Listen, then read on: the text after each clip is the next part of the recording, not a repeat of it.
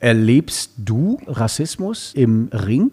Wenn Menschen viel mehr miteinander sprechen würden und sich kennenlernen, dann würden wir halt wissen, dass wir alle gleich sind. Du hast mit Anthony Joshua wochenlang trainiert, zweifacher Weltmeister im Schwergewicht. Wie ist es denn dazu gekommen? Ich will auch Schwergewichtsweltmeister werden. Und um Schwergewichtsweltmeister zu werden, muss ich halt noch härter trainieren und mehr machen. Und das mache ich jetzt halt auch.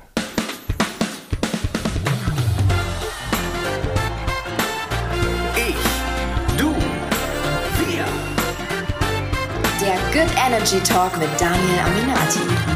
Herzlich willkommen ja wieder aus dem Good Energy House zum Good Energy Talk.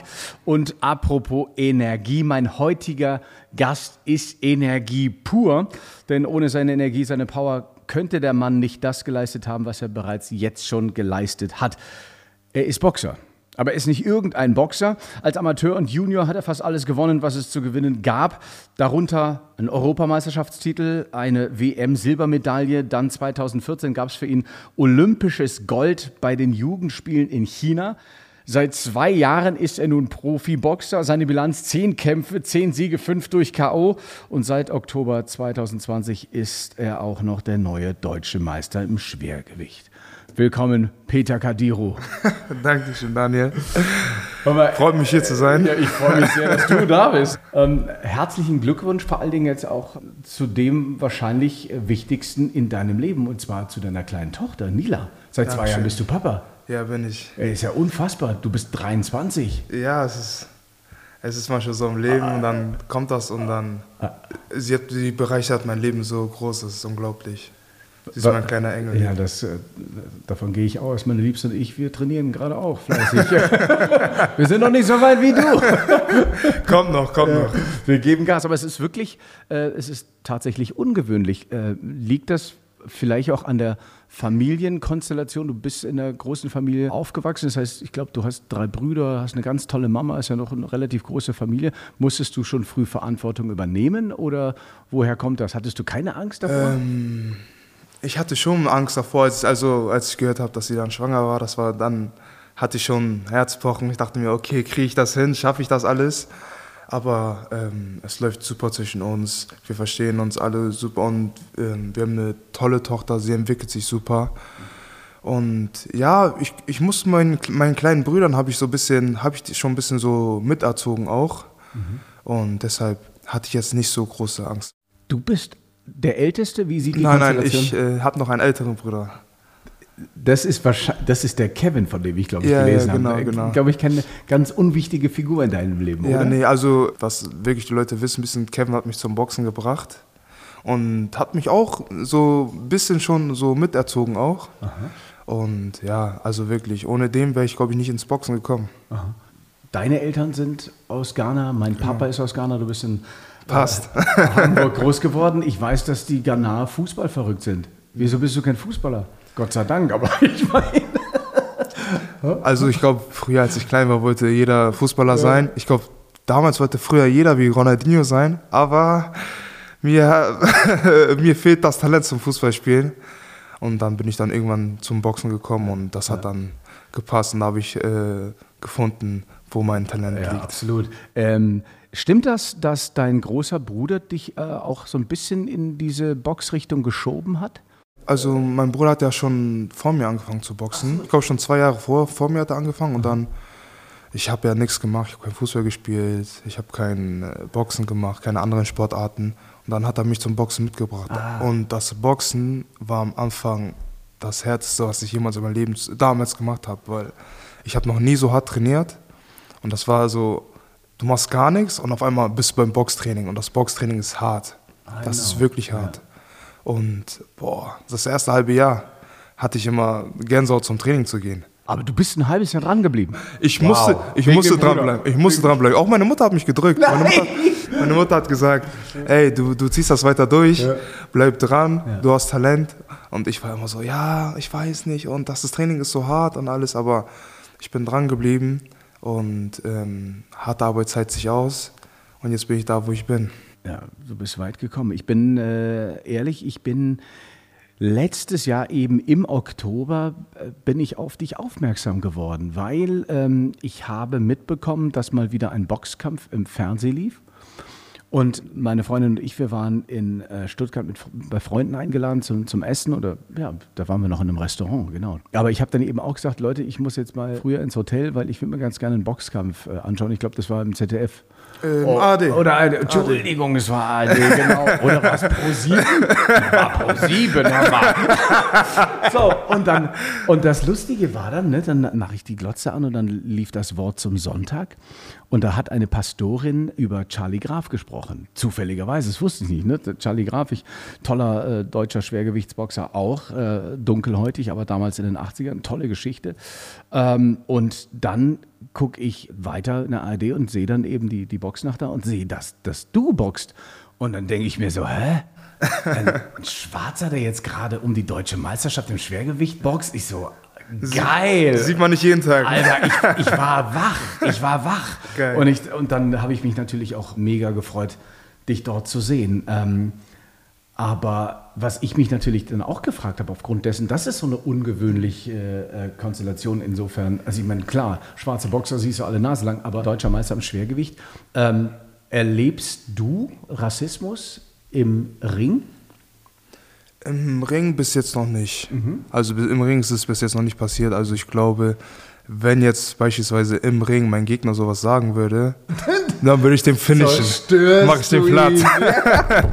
Aber auch jetzt, ähm, ich habe es auch schon von anderen gehört, die haben beispielsweise jetzt woanders in Deutschland gekämpft oder auch beispielsweise im Ausland, wo die dann so Affengeräusche oder so wurde denen dann zugerufen. Das ist halt auch schon krass. Dann, das muss man halt auch dann kompensieren und dann auch in Das klarkommen. kam bei dir schon vor? Bei mir noch nicht, zum Glück.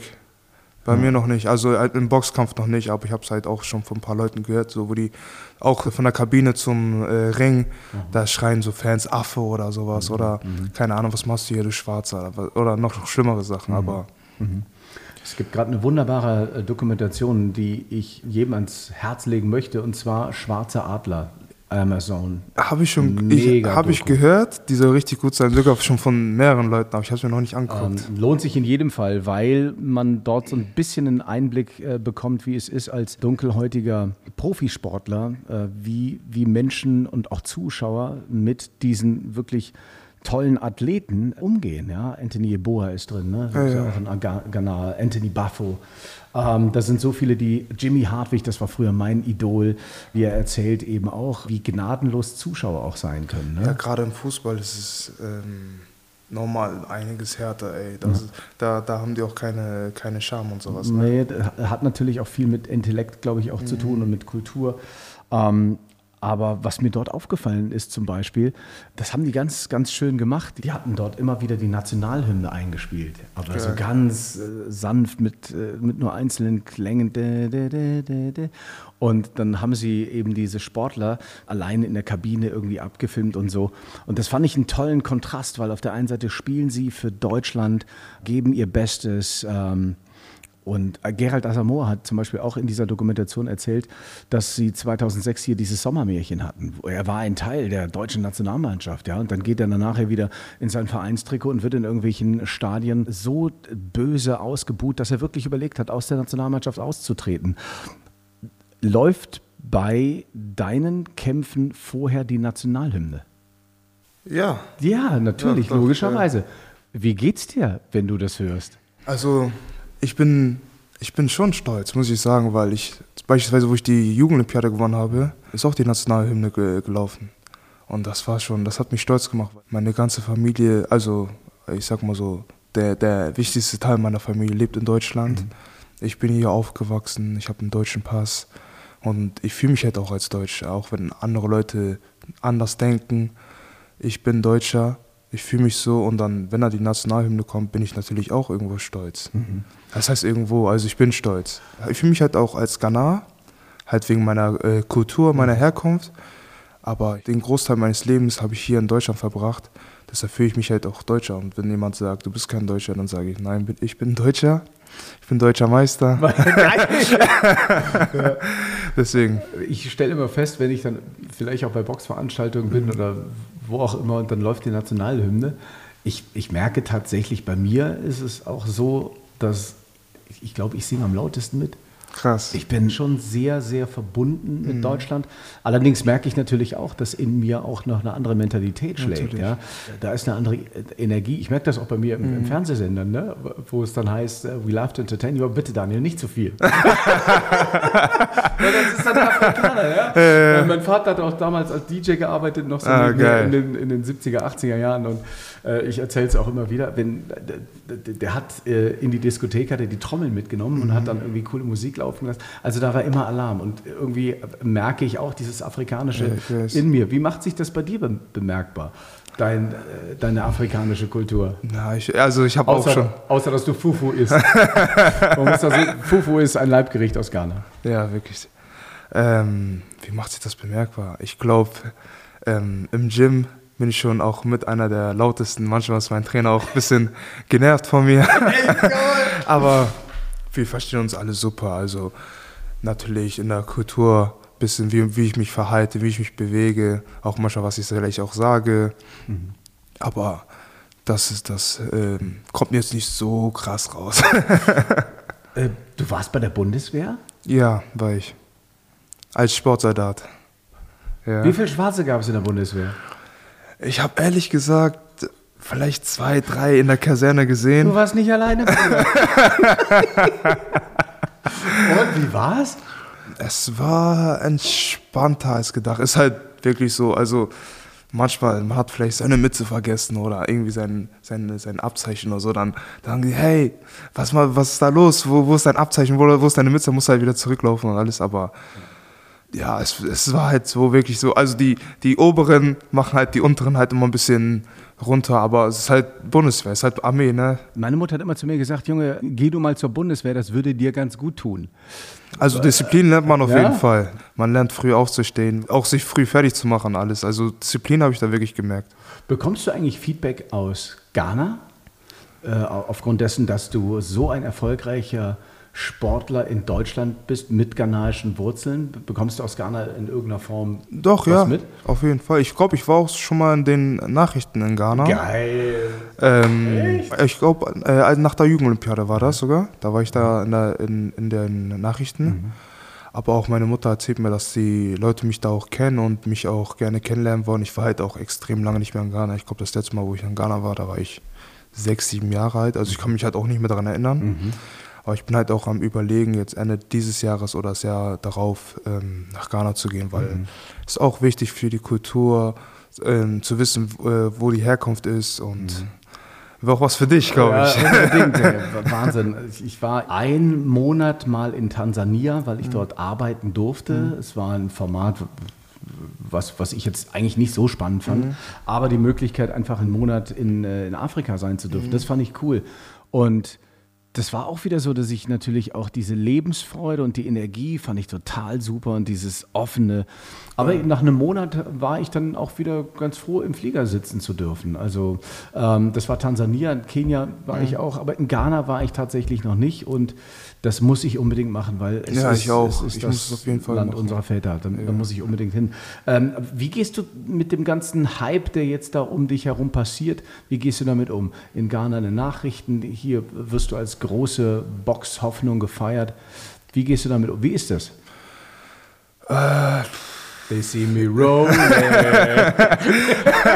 oh yeah. Ich versuche, ich versuche bodenständig zu bleiben. Die meisten Leute, die mich kennen, wissen auch, dass ich ein bodenständiger Typ bin. Aber es ist schon krass, wenn du siehst, die, wie die Leute von mir sprechen, auch wenn ich so in die Zeitung gucke, was da steht. Und da steht neue deutsche Boxhoffnung. Und es ist schon heftig. Also es ist krass. Und ich versuche irgendwie damit klarzukommen. Aber Wie? ich glaube wirklich, was mich am Boden hält am meisten, ist meine Tochter. Mega. Weil ich, ich kann, ich bin draußen, die sagen, oh, du bist der krasseste und so, aber wenn sie nach Hause kommt, dann ist sie der Boss. da, kann, da kann ich der krasseste sein, wie ich will. Am Ende des Tages muss ich trotzdem noch ihre Pampers wechseln. und ähm, Wichtig. ja, Gegen- wichtig. Gegen Welten schaffen, ja, ja. ne? Auch, meine, auch meine Mutter und alles. Deswegen, also meine Familie hält mich auch am Boden. Und deswegen, ich, ich heb jetzt nicht ab. Ich komme schon mit dem Hype klar. Ja. Was ich so ein bisschen beobachtet habe, eben auch in der Showbranche, ist, dass Menschen versuchen, mit dem Hype klarzukommen und sie, sie da wirklich auch die Motivation haben, auf dem Boden zu bleiben. aber sie werden dann irgendwann mit diesem, mit diesem ganzen Hype, insofern äh, kommen sie nicht zurecht, weil sie irgendwann zu so einem Klischee werden. Das heißt, sie denken, sie müssen jetzt irgendwie sagen wir mal, auch ein bisschen divenmäßig auftreten, weil sie sind ja jetzt Stars. Ich darf dir verraten, ich hatte das früher auch. Ich war damals in der ersten deutschen Boyband und lachst du jetzt Geil. darüber, dass ich in der Boyband war? nein, hey, der hat gelacht. Der hat gelacht, weil ich in der Boyband war. Nein, nein, nein, nein, ich hab nicht gelacht. Aber wir können gleich mal eine Runde hier boxen, da, sie, da siehst du, was ich aus der Boyband gelernt habe. Ich kann fliegen, ich kann fliegen wie ein Schmetterling und so. Junge, Junge, Junge. Auf jeden Fall. Ich habe, ich Ich habe nicht gelacht, ich hab nicht gelacht. und ich bin damals, boah, ich komme auch aus, aus einem, einem Elternhaus, was jetzt auch nicht so betucht war. Und dann hast du dann den ersten Erfolg und da verkaufst du eine Million Platten und die ganzen Mädels kannst du nicht mehr einkaufen. Ich bin durchgedreht. Und ich habe mir von meiner Familie schon was sagen lassen. Ich, äh, auch gerade von meiner Stiefmutter, die Lebensgefährtin damals von meinem Vater. Super Frau, die ist leider viel zu früh verstorben. Die hat aber zu mir gesagt, Daniel, zu uns bist du, bist du äh, in Ordnung. Aber ähm, anderen gegenüber fällst du dich sehr, sehr arrogant. Ah, da musst du wirklich sehr aufpassen. Aber ich habe, ich bin da so in einem Wirbel gewesen und ich dachte, ich wäre Man kann das gar nicht, man kann das gar nicht kontrollieren, ne? also, Und deswegen sage ich, ich glaube auch, dass mit deiner Tochter, das ist wirklich ein Mega-Anker. Natürlich auch die tolle Beziehung, die du zu deiner Frau hast. Mhm. Äh, seid ihr schon verheiratet? Nein, noch nicht. Ja, easy, easy. Ich habe ich hab meiner Liebsten vor kurzem erst einen, äh, äh, einen Ja, wir sind, auch, gemacht. wir sind auch noch nicht verlobt, aber Aber schau, das Wichtigste habt ihr. Das ist Ja. Mhm. Fleisch und Blut aus euer beider Leben. Das ist ja großartig. Von wem lässt du dir was sagen? von wem lasse ich mir was sagen? Es kommt drauf an. Dun, es kommt, dun, drauf, dun, es kommt immer drauf an. Ja. Natürlich meine Mutter, manchmal auch meine Freundin. Nein, was heißt manchmal? Ähm, es kommt immer drauf an, um was es geht. Ja, ja. Natürlich mein Trainer auch. Wenn es zum Beispiel ums Training geht, dann ähm, läuft es auch nach seiner Nase. Er sagt, du brauchst das, das, das und du machst das auch. Und äh, dann mache ich das auch, weil er schon viel mehr Erfahrung als ich habe. Und dann machen wir das meistens dann auch so. Mhm. Deswegen, ähm, was heißt sagen lassen? Ich, ich, es sind eher meistens Ratschläge. es sind meistens Ratschläge. Aber natürlich zu Hause muss ich auch Sachen machen. Wenn meine Mutter mal Hilfe braucht, dann helfe ich ihr immer gerne. so sollte es sein. Ja, ja. Deine Brüder, haben die auch noch Einfluss starken auf dich? Meine Brüder, ich glaube, den größten Einfluss auf mich hat mein großer Bruder gehabt, weil äh, meine kleinen Brüder sind ja noch mal ein bisschen jünger als wir beide. Die werden dieses Jahr zehn Jahre alt Ah. und mein älterer Bruder ist 27, wird dieses Jahr 28 und ich bin 23 halt. Deswegen bin ich so eher mit meinem großen Bruder aufgewachsen und dann sind die beiden so nachgekommen. Sind ja Zwillinge. Ah, Ja, ja, Nice. sind Zwillinge, Ja, mein kleiner Bruder. Und schön. die sind dann eher so nachgerutscht. Und ja, also ich glaube so, mit meinem Bruder habe ich schon so das meiste erlebt Ja. und auch so die engste Beziehung, ne? Wann hat er dich das letzte Mal verprügelt? Ist schon lange her. Schon lange Ist schon lange her, ist schon lange her. Er hat mich nicht zum Boxen bringen dürfen. Aber es ist gut, dass du beim Boxen bist und ähm, ich verfolge dich natürlich auch äh, via Instagram. Ähm, toller, toller Kanal, weil du zeigst auch eben ähm, mit deinem Trainer so ein paar Box-Skills und so weiter. Also von daher ähm, Boxfreunde oder für alle diejenigen, die da mal so ein bisschen den Peter über die Schulter schauen wollen, abonniert seinen Kanal, das lohnt sich in jedem Fall. Ähm, und was ich da gesehen habe, du hast mit Anthony Joshua wochenlang trainiert, zweifacher Weltmeister im Schwergewicht. Also das ist Champions League, da geht es ja gar nicht drüber. Wie ist es denn dazu gekommen? Ähm, mein Manager Bernd Bünte hat einen sehr guten Draht zu dem Camp von Joshua. Also halt auch wegen dem Klitschko-Kampf. Und ähm, ja, mein Manager wird mich halt auch schon immer da mal sehen. Und die, haben, die hatten auch Bock, mit mir Sparring zu machen. Äh, die kannten mich anscheinend vorher schon. Und dann ist es halt dann auch schon zu, dazu gekommen, der hat ja gegen Kupra Pulev gekämpft. Der hat ungefähr meine Größe. Und dann, erstmal war ich nur für zwei Wochen geplant. Dann waren es doch sechs Wochen plus Fight Week und alles. Dann war ich auch mit in der Fight Week, war beim Kampf dabei.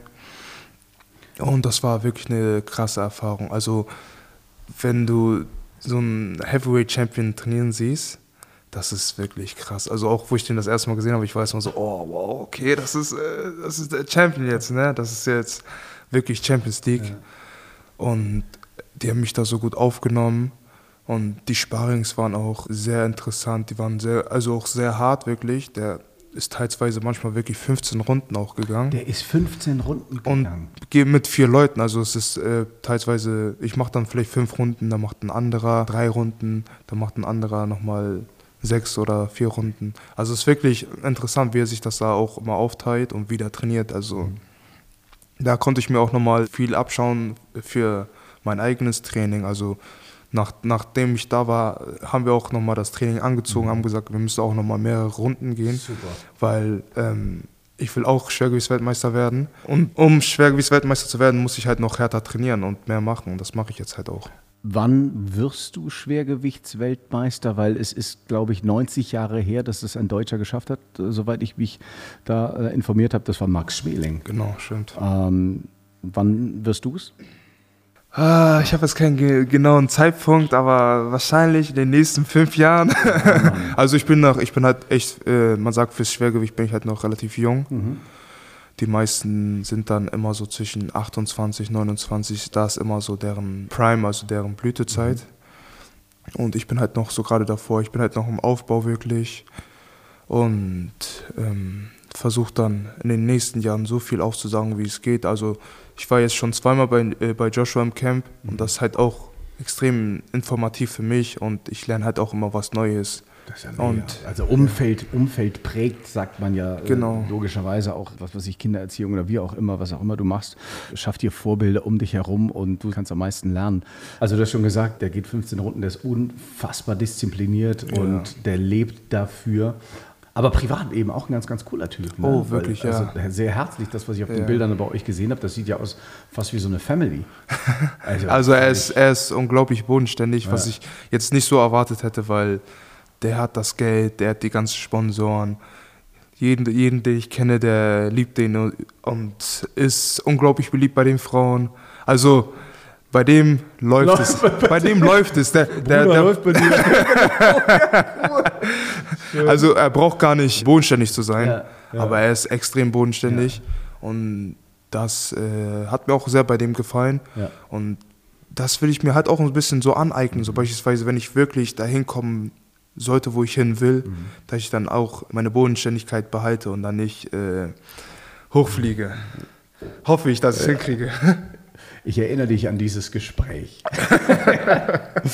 ähm, was sind deine Vorbilder? Jetzt hast du mit wahrscheinlich einem Vorbild trainieren dürfen, was großartig ist, was ich glaube, was automatisch auch so viel Kraft und Motivation freisetzt.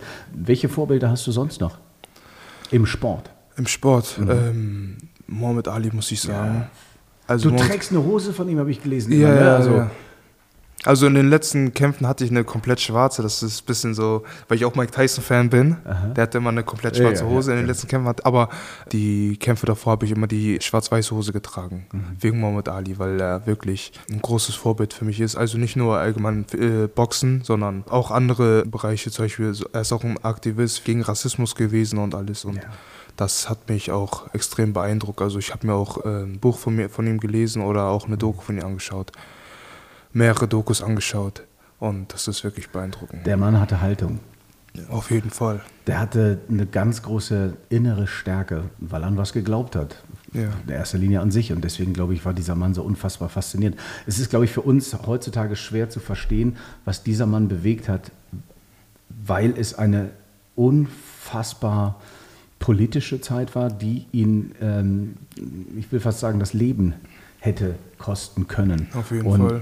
Ich bin, bin mir nicht sicher, wie viele Menschen dazu heute bereit wären, gerade wenn sie so einen Erfolg äh, gehabt haben, ne? Boxtitel aberkannt und so weiter und so fort. Aber Ja, natürlich. komm, Er er hat den Wehrdienst ver äh, Ja, verweigert, was genau. zu dieser Zeit einfach ja.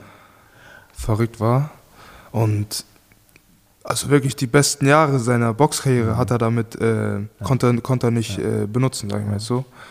Und das ist schon krass. Die Kampagne Black Lives Matter, was macht das jetzt gerade mit dir? Oh, es ist schon krass. Also ich, bin, ich war schon immer gegen Rassismus. Ich finde, Rassismus ist wirklich äh, eine Sache, die gar keinen Menschen weiterbringt. Und jetzt gerade noch, wo ich das mit George Floyd gesehen habe, das war, es hat mir, ich habe wirklich richtig Gänsehaut bekommen, weil am Ende des Tages, der sieht aus wie ich, der hat genauso eine Hautfarbe wie ich und das könnte auch ich sein.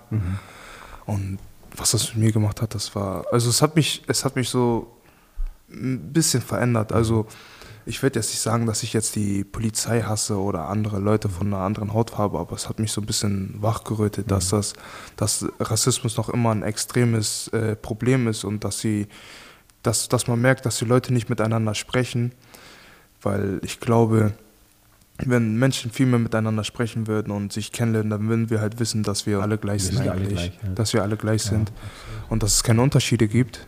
Mhm. Und dass man die Unterschiede in der Hautfarbe macht, ist halt echt für mich, ich finde es Quatsch eigentlich. Der Mensch sucht immer seinesgleichen und ich glaube, es macht ihm irgendwie Angst, wenn er das Gefühl hat, den anderen nicht zu kennen. Und da äh, steuert natürlich irgendwie eine Hautfarbe zu bei. Aber wir sind, wir leben im Jahr 2021 und da dürfte man einfach auch ein bisschen aufgeklärter sein. Macht dir das manchmal jetzt gerade, ähm, weil Black Lives Matter so präsent ist, denkst du da manchmal auch so ein bisschen drüber nach, dass du automatisch in eine Position hineingeschoben wirst, die so ein bisschen auch in Richtung Verantwortung geht, so von wegen, du kämpfst jetzt nicht nur im Ring für das Sportliche, sondern du kämpfst jetzt auch für die Schwarzen in Deutschland. Schwingt sowas manchmal mit?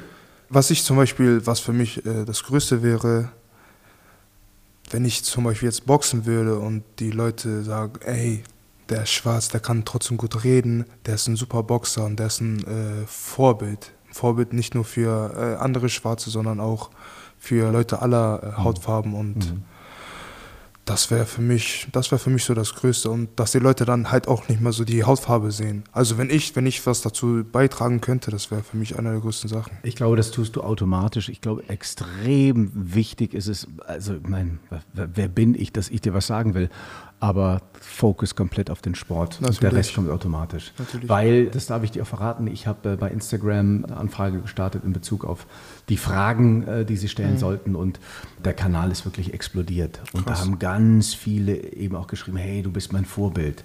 Äh, Krass. Und das waren keine Black Dudes. Das, das waren, also das war schon sehr, sehr beeindruckend. Und da kommen wir auch später noch zu, zu den Zuschauerfragen. Da gab es wirklich eine Menge. Ähm, hast du vor irgendetwas Angst? Was mir zum Beispiel Angst machen würde, ist, wenn jetzt meine Tochter jetzt äh, Rasse, also ri- richtig extrem Rassismus erleben muss, dass sie beispielsweise von irgendwelchen Leuten angepumpt wird, nur weil sie eine dunkle Hautfarbe hat und ähm, sie dadurch ein komplettes anderes Bild von Menschen hat, weil ähm, es gibt halt, ich würde nicht sagen, dass es böse Menschen gibt, es gibt halt nur Menschen, die ein bisschen fe fehlgeleitet sind und ähm, in die falsche Richtung einge, äh, eingetrichtert. Ja, ja, genau. Ich glaube, es gibt viele Menschen, die wahnsinnig viel Angst haben. Ja, ja. Und ich, ich, ich glaube, dass viele Menschen ohne Liebe groß geworden sind und dass sie Stimmt. deswegen so werden. Das ist, glaube ich, der Schlüssel. Ähm, wie möchtest du deine Tochter schützen? Wie soll ich sie schützen? Ich muss sie irgendwie, irgendwie muss ich sie darauf vorbereiten, aber ich will sie jetzt nicht darauf vorbereiten, dass andere Menschen böse sind. Ja. Aber ich muss ihr, ich muss ihr es halt eintrichtern, es wird irgendwann dazu kommen, Ja. dass irgendjemand was sagt, was dir nicht gefallen wird. Und ich hoffe, dass du dann zu dem Zeitpunkt schon bereit bist. Und es tut mir leid, aber die Welt ist halt so. Ne? Am liebsten, am liebsten würde ich ihr sagen, ja, sowas gibt's nicht, Rassismus gibt's nicht. Das ist halt nur äh, in unseren Köpfen drin. Aber es ist halt so. Es gibt Rassismus, es gibt Rassismus überall, überall auf der Welt und wird es leider noch, glaube ich, eine lange Zeit geben. Wir müssen immer wieder ähm, darüber sprechen. Es ist gerade eine Zeit, die große Aufmerksamkeit auf dieses Thema legt und ich glaube, das ist auch eine Chance für Veränderungen. Deswegen äh, sollten wir da immer äh, weitermachen, laut sein und das nicht in Vergessenheit geraten lassen. Ähm, wie motivierst du dich? Das war auch eine Frage, die ganz, ganz oft gestellt wurde. Jeden Tag Training, Digga. Trainierst du jeden Tag? Jeden Tag zweimal. Jesus Christ. Und das mit der afrikanischen Mentalität. Digga, wie geht denn das? Eigentlich denkt man sich ja heute nicht, aber morgen. Aber was machst du? ähm, Weil du keinen Bock hast. wenn ich keinen Bock habe, gehe ich einfach zum Training, weil ich weiß, was ich erreichen will. Ich will halt, ich will wirklich nach ganz oben kommen. Und beispielsweise, ich war ja auch beim Weltmeister, ich habe gesehen, ey, der trainiert so hart. Der trainiert so hart und ich musste auch rein. Auch manche Tage, ich habe einfach keinen Bock zu trainieren. Am liebsten will ich auch im Bett chillen, bisschen Netflix. Aber ich, ich bin so fokussiert auf mein Ziel. Ich, ich will einfach der Beste sein, ich will der Beste werden. Und so motiviere ich mich auch von, meinem, von meinen Boxkämpfen. Also ich bin in der Kabine, ich denke, ey, der kann mich doch gar nicht besiegen. Ich bin viel zu gut. Ich bin viel zu stark.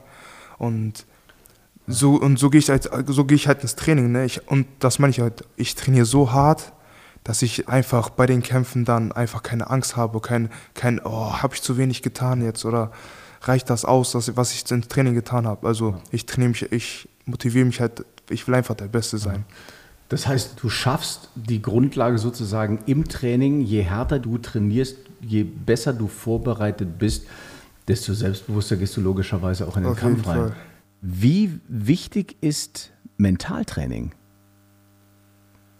Ah, Ich glaube, ich habe an sich nicht wirklich Mentaltraining gemacht, aber ich weiß nicht, ich zum Beispiel bei, bei mir, ich habe mir ähm, Interviews von Boxern angeguckt, wie die halt über das Mentale reden, wie sie sich vorbereitet haben oder auch äh, Ausschnitte von ihren Kämpfen oder auch manchmal so Motivation Speeches.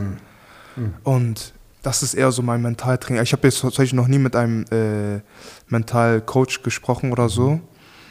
Ich habe das eigentlich meistens immer mit mir ausgemacht und ich glaube, für einen Sport allgemein musst du mental stark sein, weil zum Beispiel es gibt so ein Wort, das heißt äh, Trainingsweltmeister. Das heißt, dass du im Training der Beste bist, sogar besser als die anderen Boxer, aber im Kampf oder beim Wettkampf jetzt lieferst du nicht ab. Du verkrampfst, du wirst hysterisch, du wirst hektisch und lieferst dann nicht ab. Das sind dann so immer so die Trainingsweltmeister. Im Training sind die Nummer eins, aber im Kampf, also wenn es drauf ankommt, liefern die da nicht ab. Und Aber- was können die machen? Was könnten die tun? ja, das ist halt, da müssen die, wahrscheinlich brauchen die dann so einen, äh, Coach, ne? ja, so einen Coach, Genau. der die dann äh, vorbereitet. Ja.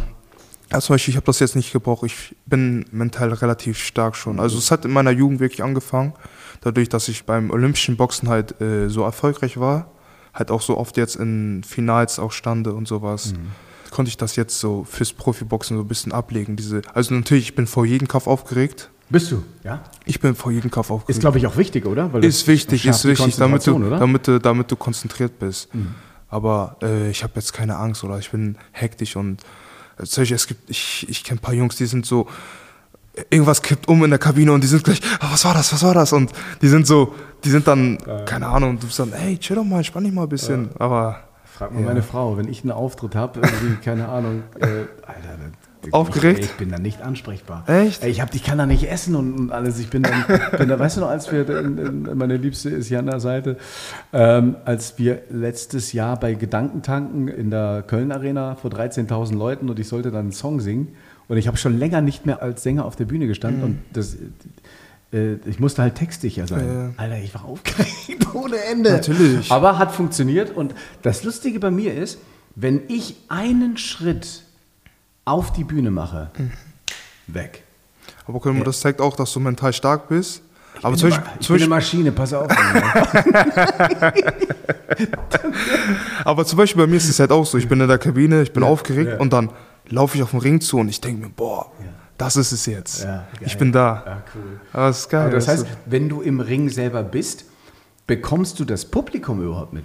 ja, hundertprozentig. Echt? Kriegst du mit? Ja, ja. Also zum Beispiel ähm, im Januar 2020 habe ich in Hamburg gekämpft. Da hat also, Mama zugeguckt. Ja, hat meine Mutter Habe ich in der zugeguckt. Zeitung gelesen. Also, da, wenn Mama dabei ist. hey, ich, und das war, das war der erste Boxkampf, wo sie dabei war. Von meiner Bo ganzen Boxkarriere. Und ich war Kabine, ich war so aufgeregt, weil wirklich je, auch meine ganzen Freunde, fast jeden, den ich kannte, war da. Und ey, und dann war ich im Ring, ich war, ich habe mich gut gefühlt. Ich habe mich direkt gut gefühlt. Ich sah so auf, genau, hier gehe ich hin, hier muss ich sein. Aber in der Kabine war ich natürlich ein bisschen hektisch auch, so ein bisschen, ein bisschen aufgeregt natürlich, aber ist normal. Was ist denn der nächste Kampf? Steht noch nicht fest, aber wahrscheinlich wird es im Sommer jetzt sein. Und es wird wahrscheinlich, entweder wird es um die deutsche Meisterschaft, weil ich meine deutsche Meisterschaft ver äh, verteidigen und ich bin ja auch äh, parallel noch Junioren-Weltmeister der WBC Wahnsinn. und wahrscheinlich, vielleicht will ich auch den noch äh, verteidigen. Super. Also einen von den beiden Gürtel will ich verteidigen. Und weiß man schon, welche Städte oder so? Oder das weiß man Steht noch nicht fest, Steht noch nicht fest, steht noch nicht fest. Okay.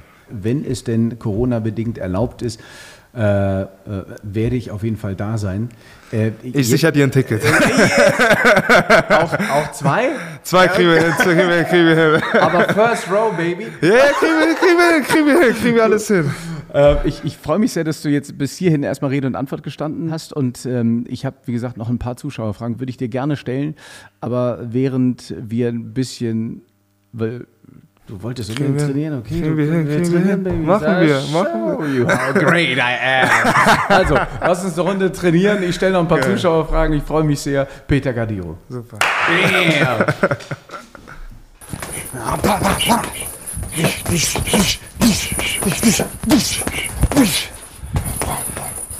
Metal Boy hat gefragt, was du für Musik hörst während des Trainings. Äh, meistens Hip-Hop, aber auch gerne R&B. Ah, yeah. Das ruhige, entspannte. Also äh, meistens trainiere ich auch wirklich mit Musik. Also es, es entspannt mich auch beim Training. Fühle mich dann besser und ich mag es nicht in so Gyms zu trainieren, wo gar keine Musik läuft. Ja, genau. Bisschen langweilig. Was auch. ist deine Einlaufmusik? Äh, Kanye West Power. Ah, yeah. Ah, yeah. Kanye West Power. Name ist Programm. Oh, sehr schön. Marie-Sophie, die fragt dich, welchen Part des Trainings magst du am liebsten? Ähm, das Sparring. Das Sparring. Sparring, mit jemandem im Ring zu Ja, boxen. okay, alles klar. Macht am meisten Spaß. das, der, Sparring, ja? Ja, ja, der Part macht am meisten Okay, Spaß. cool. Also das ist ja auch das, was ich im Ring mache. Deswegen macht mir das Sparring am meisten Spaß.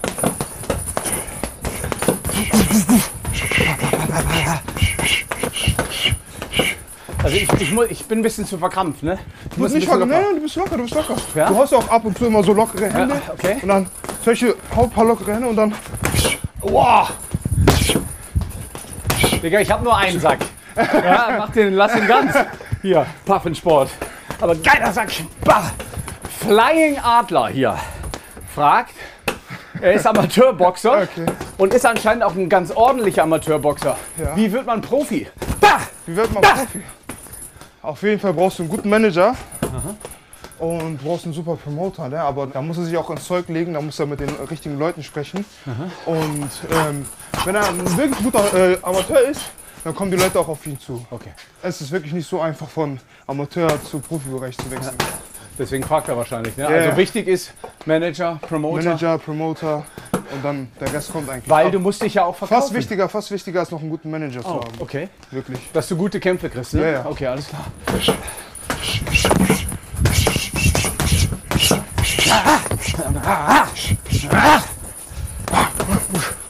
Aber ich höre, dass du gar nicht, wenn du reinhaust, du machst überhaupt keine Geräusche. Mache ich das falsch? Nein, nein. Also es ist bei jedem Boxer anders. Aha. Es gibt viele Boxer, die machen Geräusche. Ich habe es auch eine Zeit lang gemacht, aber ich habe für mich dann entdeckt, dass ich dann durch Atmen dann, Ah, äh, wenn, ich, mehr wenn, Kraft. wenn ich richtig platt bin im Kampf, Dann- dann, dann, mache ich auch Geräusche. Ah, okay, alles klar. Stört Also dich wird- das, Nein, wenn nein, andere. Geräusche machen? Im, im Nein, nein, nein, nein, nein. Das, das gehört zum Business.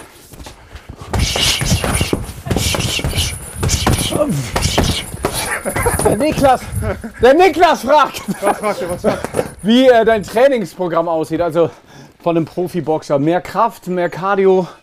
Ich mache ehrlich gesagt die, äh, dreimal die Woche Krafttraining. Der Rest ist fast wirklich nur Boxtraining. Natürlich äh, mache ich auch ein, zwei Cardio-Einheiten. Aber der Großteil ist wirklich Boxen, Boxen, Boxen. Schön. Box so viel wie es geht. Okay.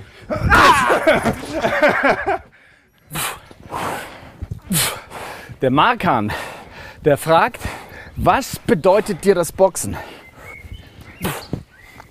Ah, Boxen bedeutet mir schon extrem viel. Boxen, ist- also das Boxen ist äh, zu meinem Leben geworden, wirklich. Ich boxe seitdem ich elf bin. Ich bin jetzt 23, also schon mehr als die Hälfte meines Lebens boxe ich. Also ich will wirklich ein, meine Fußstapfen im, im, im Boxen hinterlassen. Und deswegen, Boxen ist mein Leben und das ist ein Teil von mir. Bedeutet mir extrem viel. Ich muss, muss sagen, dass Sport mich damals auch ein bisschen beschützt hat, ein bisschen vor Ungemach. Ich weiß auch, Anthony Joshua, der war ja auch mal so ein bisschen, äh, ne, äh, äh, sagen wir mal, ein paar Delikte verwickelt.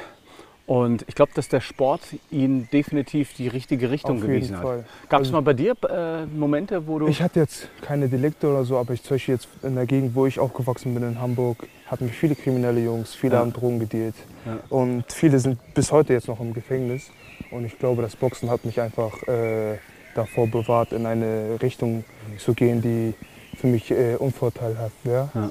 Und ich glaube, dass wirklich der Boxsport mich einfach disziplinierter gemacht hat, reifer gemacht hat, mich als Menschen, der ich jetzt heutzutage bin, der, der hat mich einfach so geformt.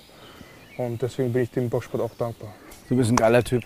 Aber trotz alledem müssen wir noch einen letzten Satz machen, mein Freund. Alles klar, machen wir. Gegen wen würdest du eigentlich gerne mal im Ring stehen? Im Ring stehen würde ich gerne mal gegen Tyson Fury. Boah, boah der ist unbequem. Der ist unbequem, aber ich glaube, derjenige, der den besiegt, der kann sich wirklich auch die Nummer 1 nennen. Weil der ist so unangenehm zu boxen. Ja. Aber ich glaube einfach, dass ich in der Zukunft auch den besiegen könnte, wenn ich jetzt dranbleibe. Gegen Anthony Joshua würde ich auch gerne kämpfen, aber eher gegen Tyson Fury, weil Ja. ich, und jo ich und Joshua, wir haben da schon eine Beziehung auch Ja, aufgebaut. Jetzt, ne? Aber Ja. dann würde ich eher Tyson Fury sagen, weil er zurzeit der, der Champ ist, der Man ist und Und gab es jemanden in der Vergangenheit, den du gerne geboxt hättest? Von den ganzen Legenden, die es da so Ich gibt. glaube wirklich, ich hätte gerne mal gegen Muhammad Ali gekämpft. Boah, Weil boah. ich gerne gewusst hätte, wie er einfach zu, äh, boxt, weil keiner konnte den treffen.